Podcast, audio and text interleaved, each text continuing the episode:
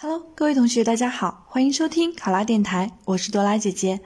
咱们今天的题目是：为解决中国式过马路，某市让违规者戴绿帽子、穿绿马甲维护交通秩序，对此你怎么看？考生开始答题。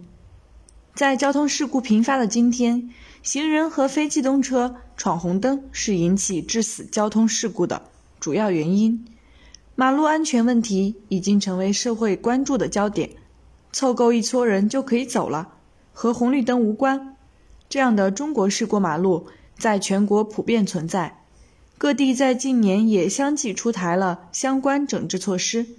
针对题目中的措施，我认为出发点是好的，是为了维护文明和谐的交通秩序，但是需要做进一步的完善。对行人违规者进行一定的处罚教育。第一，对于个人来说，可以倒逼个人遵守交通规则，让违规者穿上马甲，站在道路上维护交通，不仅仅能让违规者提高安全意识，对于一些遵守交通规则的市民来说，也可以起到一些警示的作用。第二，对于交警部门来说，是一个双赢的举措，一方面。让违规者体会到交警工作的艰辛，另一方面也可以减少警力不足的问题，减少执勤交警的人员成本。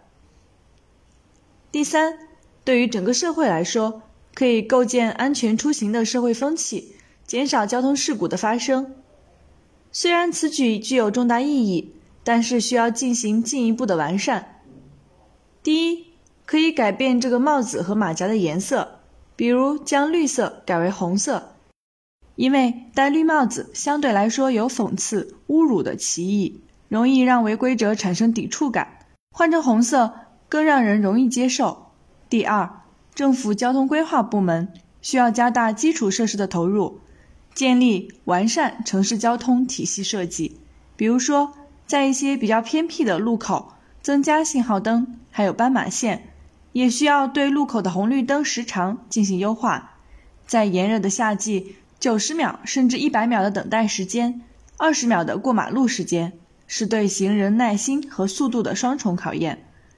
第三，对于交警部门来说，可以借鉴南宁交警部门，大力推行车主礼让行人、礼让斑马线的这样一种行为，车主和行人互相尊重，做到车让人。人快行的和谐交通秩序。第四，各媒体积极宣传，提高公民的意识。